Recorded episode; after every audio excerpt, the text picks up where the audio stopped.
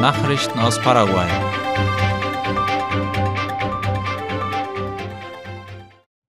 Paraguay begibt sich für den Fleischexport auf die Suche nach alternativen Märkten zu Russland. Angesichts des aktuellen Konflikts zwischen der Ukraine und Russland hat Präsident Mario Abdo Benitez das Wirtschaftssystem und die Staatskanzlei angewiesen, nach alternativen Märkten zu Russland für paraguayisches Fleisch zu suchen. Dies war laut IP Paraguay einer der Punkte, die der Präsident gestern im Regierungspalast bei einem Treffen mit dem Finanzminister Oscar Llamosas und seinen stellvertretenden Minister besprach. Dabei wurden die Auswirkungen, die die Aussetzung der Fleischlieferungen nach Russland auf die Wirtschaft haben könnte, im Zusammenhang mit dem Ukraine-Konflikt analysiert. Abdo Benitez forderte nach alternativen Märkten zu suchen, damit die für die wirtschaftliche Entwicklung des Landes äußerst wichtigen Exportketten nicht unterbrochen werden in Boquerón soll mit dem Bau von Sportzentren begonnen werden. Die Departementsregierung Boquerón arbeitet in Abstimmung mit der nationalen Sportbehörde SNED an der Umsetzung des Bauprojekts von Sportplätzen, wie RSS schreibt. Das Projekt war bereits vor zwei Jahren losgeschoben worden, konnte aber wegen verschiedener Hindernisse nicht durchgeführt werden. Der Sportkoordinator von Boquerón, Jamie Ovelar, erklärte, dass es aufgrund von Problemen mit den Unternehmen, die bei den nationalen Ausschreibungen den Zuschlag erhalten hatten, nicht möglich gewesen war, die Arbeiten in diesem Departement aufzunehmen. Jetzt seien diese Probleme gelöst und ein anderes Unternehmen werde mit den Arbeiten betraut, hieß es. Die Sportplätze, um die es geht, werden über eine zementierte Bahn von 42 mal 21 Meter Größe verfügen, auf der Sportarten wie Volleyball, Fußball, Handball und Basketball ausgeübt werden können. Außerdem sollen die Plätze Fitnessgeräte, Tischtennisplatten, Schachtische und anderes Gerät bekommen. Mit diesem und ähnlichen Projekten sollen landesweit der Sport und die Ausübung körperlicher Aktivitäten gefördert, gesunde Gewohnheiten unterstützt unterstützt und Räume für die Erholung geschaffen werden. Das historische Gebäude des Hafens von Asunción erhält eine neue Fassade. Darüber schreibt das Ministerium für öffentliche Bauten und Kommunikation auf seiner Internetseite. Die Arbeit an und vor dem geschichtsträchtigen Gebäude findet im Rahmen der größer angelegten Renovierung statt, Letzte Woche wurden die Pflastersteine vor dem Gebäude verlegt, insgesamt 435 Quadratmeter an der Südseite der Gebäude Aduanas und Puertos sowie an der Ost- und Westseite. Interessant an diesen Pflastersteinen ist laut den Ausführungen des MEOPCs, dass sie die Umgebungstemperatur senken und eine bessere Oberflächenentwässerung ermöglichen Christen berufen Gebetstage für Paraguay ein. Die Organisation Red Nacional de Oración hat die Initiative 40 Días de Esperanza gestartet. Zu Deutsch heißt das 40 Tage der Hoffnung, in denen Christen aufgerufen werden, in besonderer Weise für Paraguay zu beten. Eine Aktion, die jedes Jahr in ähnlicher Form im März stattfindet, darüber berichtet RSS. Die Organisatoren sind die in dem überkonfessionellen Gebetsnetzwerk zusammengeschlossenen christlichen Werke und Gemeinden, unterstützt von der paraguayischen Allianz evangelischer Gemeinden ASIEP, deren Ziel ist, jedes Jahr mit dieser Aktion Christen in dem Anliegen zu einen, vor Gott für ihr Leben, ihre Familien und ihr Land einzustehen. Die 40 Tage der Hoffnung beginnen morgen, den 3. März und reichen bis Montag, den 11. April. Dabei soll es in diesem Jahr schwerpunktmäßig um Reue oder Bußfertigkeit gehen.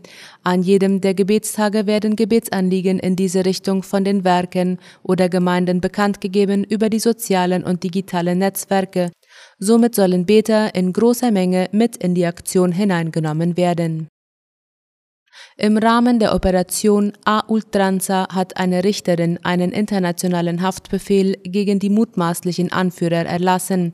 In der vergangenen Woche erließ die auf organisierte Kriminalität spezialisierte Richterin Rosarito Montanilla den nationalen Haftbefehl und ordnete heute die Festnahme von sieben Personen auf internationaler Ebene an, wie AVC Color schreibt.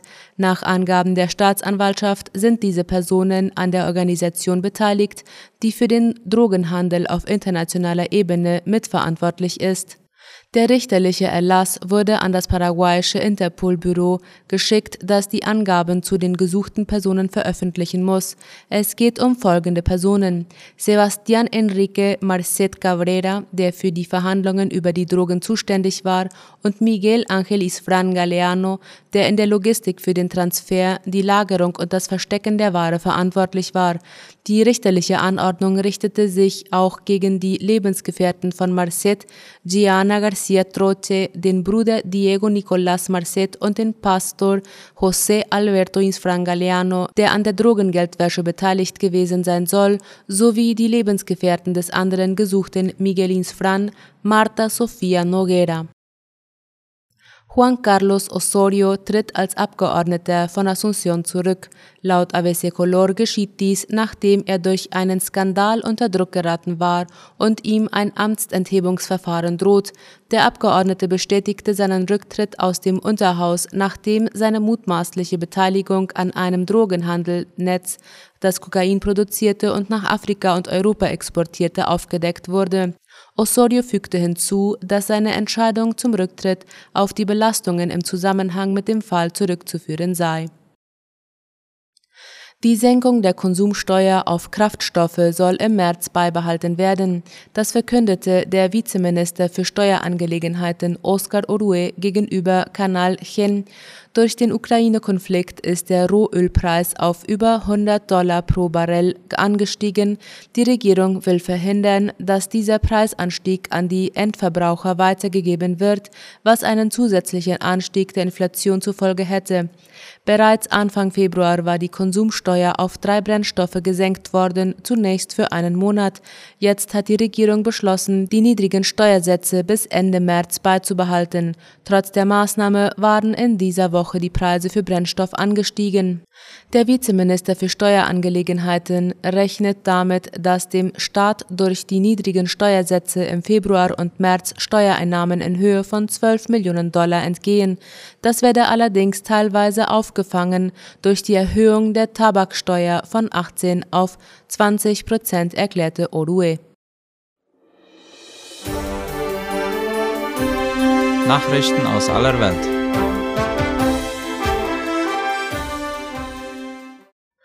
Russland meldet Einnahme von Cherson. Der ORF meldet, dass nach staatlichen Angaben aus Moskau die russischen Streitkräfte die südukrainische Stadt Cherson besetzt haben. Zuvor hatte es Berichte darüber gegeben, dass russische Panzer ein Gebäude des ukrainischen Geheimdienstes beschossen hatten. Der Berater des ukrainischen Innenministeriums sprach von zahlreichen toten Zivilisten. Die Stadt an der Mündung des Flusses Dnepr hat fast 300.000 Einwohner. Obwohl sich der russische Vormarsch in die Ukraine auf die Hauptstadt Kiew konzentriert, gehen auch Attacken auf andere Großstädte unvermindert weiter. In der Nacht wurde die Stadt Schitomir westlich von Kiew angegriffen.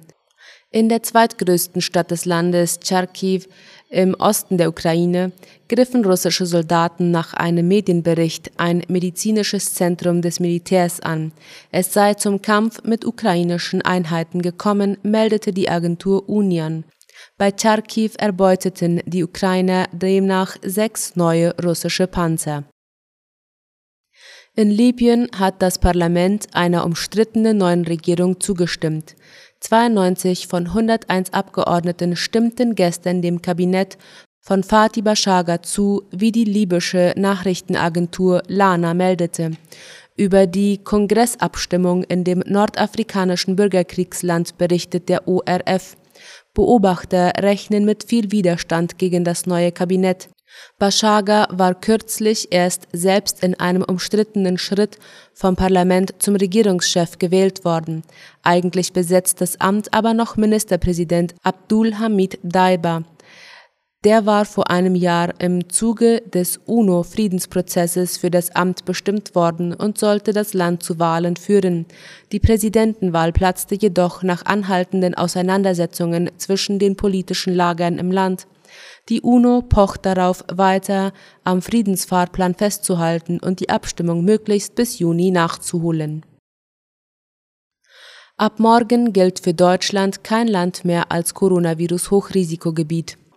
Das Robert Koch Institut erklärte gestern Abend, mit verbreitetem Auftreten der Omikron-Variante zeige sich, dass die Fähigkeit dieser Variante, eine bedrohliche Erkrankung hervorzurufen, weniger schwerwiegend sei im Vergleich zu den vorherigen vorherrschenden Varianten. Deshalb würden nur noch solche Regionen zu Hochrisikogebieten, in denen gefährliche Varianten verbreitet sind. Zuletzt galten noch 62 Länder und Regionen als Hochrisikogebiete.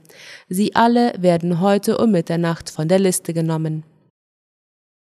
Medvedev darf auf der Tour weiterspielen.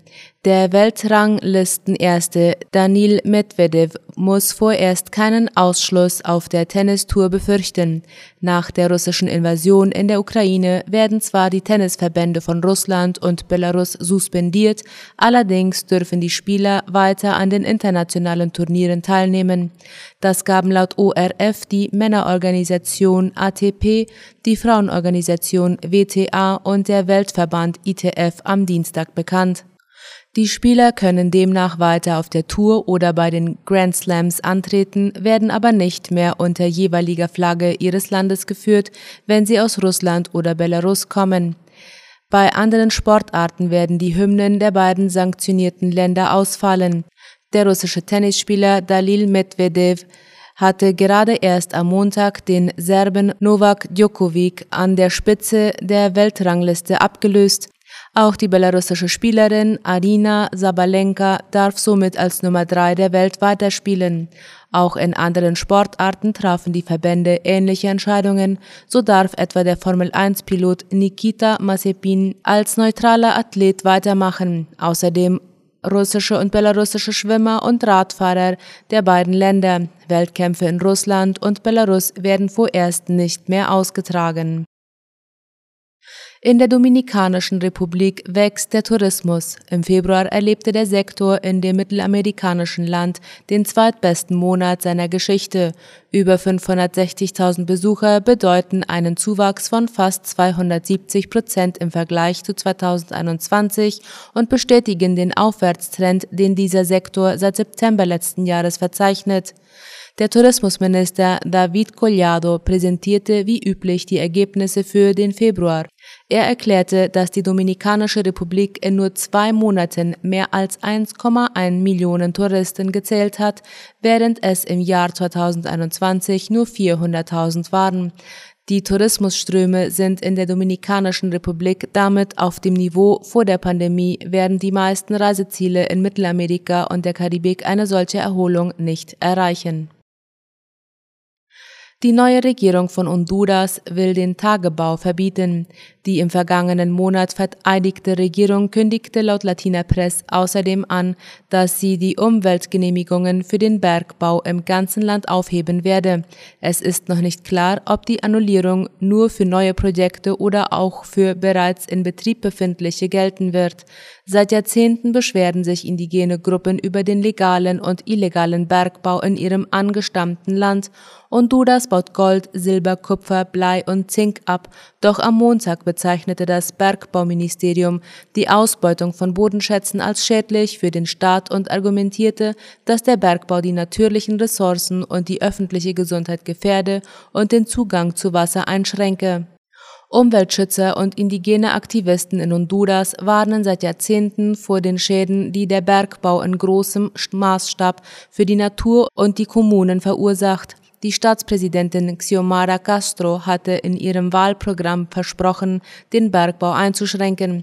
In der Erklärung des Ministeriums wurde das gesamte honduranische Territorium zu einem bergbaufreien Gebiet erklärt und angekündigt, dass es Umweltlizenzen und Konzessionen überprüfen und gegebenenfalls aussetzen oder aufheben werde. Außerdem wurde angekündigt, dass Gebiete von hohem ökologischen Wert erhalten bleiben sollen. Honduras ist nicht das erste Land in Zentralamerika, das dem Bergbau Grenzen setzt. Im Jahr 2002 verbot Costa Rica alle neuen Tagebauprojekte und El Salvador verbot 2017 den Abbau von Metallen. Das waren die Mittagsnachrichten am Mittwoch. Auf Wiederhören.